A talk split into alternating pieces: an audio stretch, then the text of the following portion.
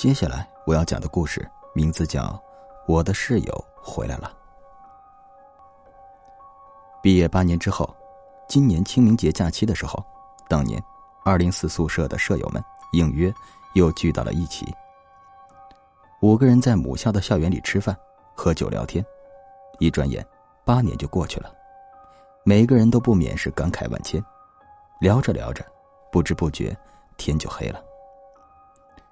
正当他们走出饭店，商量着去哪儿住一晚的时候，居然在校园里碰到了他们之前的辅导员。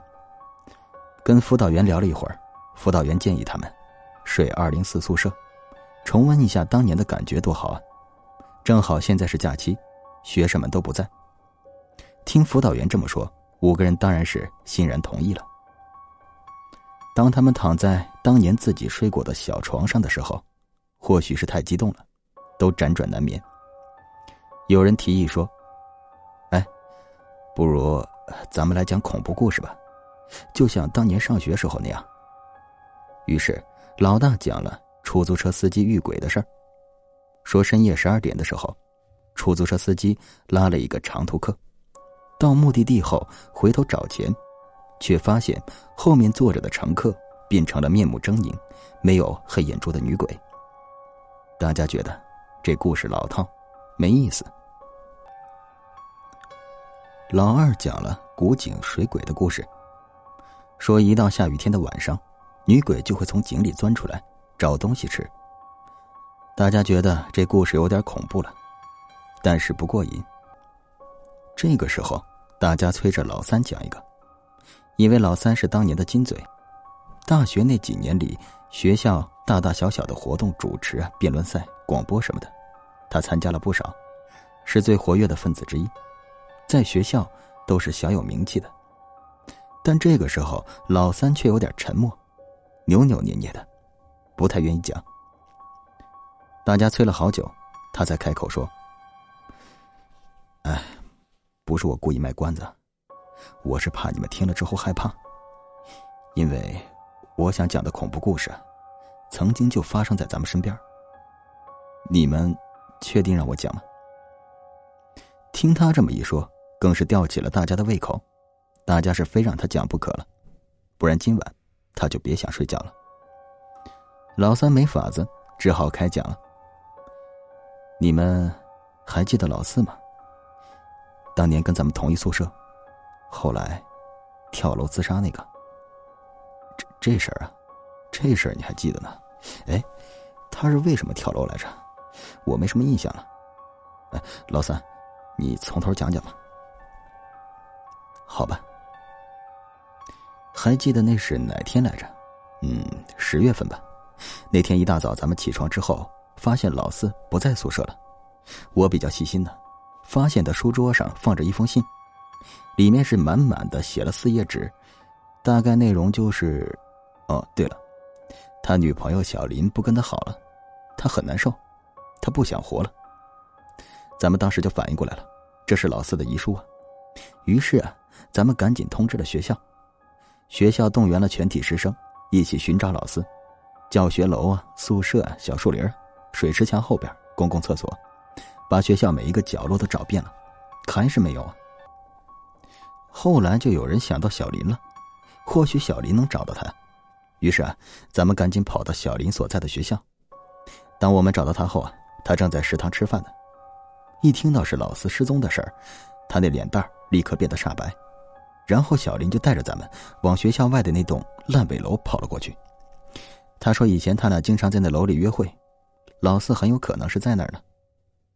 真到了烂尾楼的楼梯的时候，小林不敢上去了，他说很害怕，一个人先溜了。当咱们抬头仰望头顶的时候，发现老四果然在那儿呢。咱们一起叫他。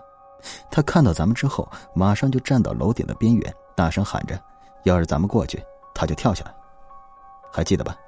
当时咱们还没怎么样呢，他就走了两步，做出了准备往下跳的姿势。可是这准备跳的时候，他两腿发软了，慢慢的往后退了回去。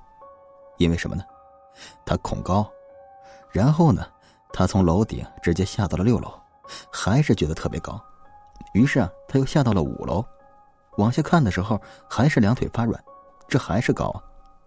于是他又下到了四楼，最后啊，他自己下到了一楼，然后一屁股坐在楼梯上，捂着脑袋大哭起来。咱们围着他也都笑了出来。从那以后，老四就成了咱们学校的笑料了。在宿舍的时候啊，他老是不在，咱们也经常拿他的事来调侃。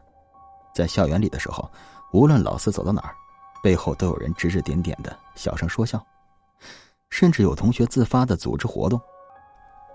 专门以老四自杀作为引子，讨论大学男生该如何追女孩。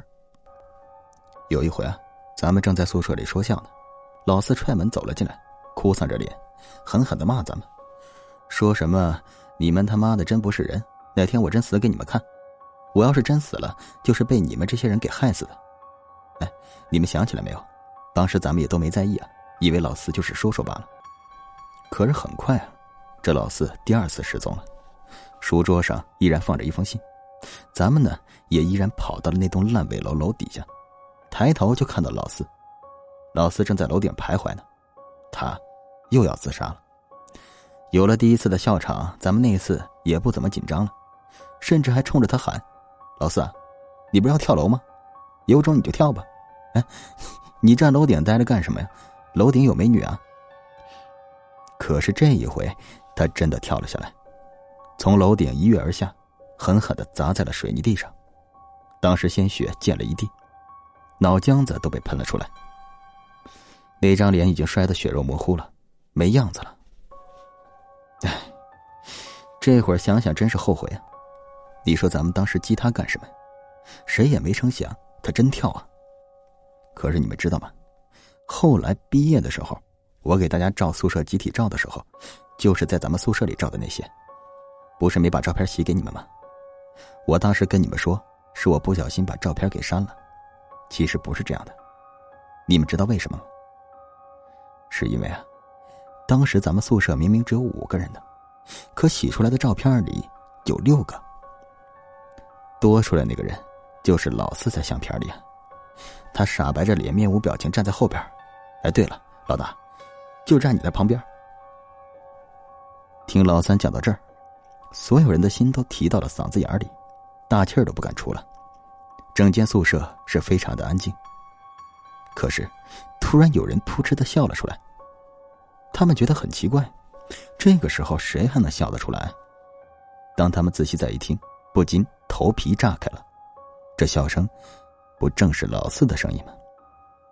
而且，这声音正是从老四当年睡过的那张床位上传出来的。大家缓缓的扭过头，往老四的床位上看过去。不知从什么时候开始，床上已经多了一个人。好了，以上的故事讲完了，再见。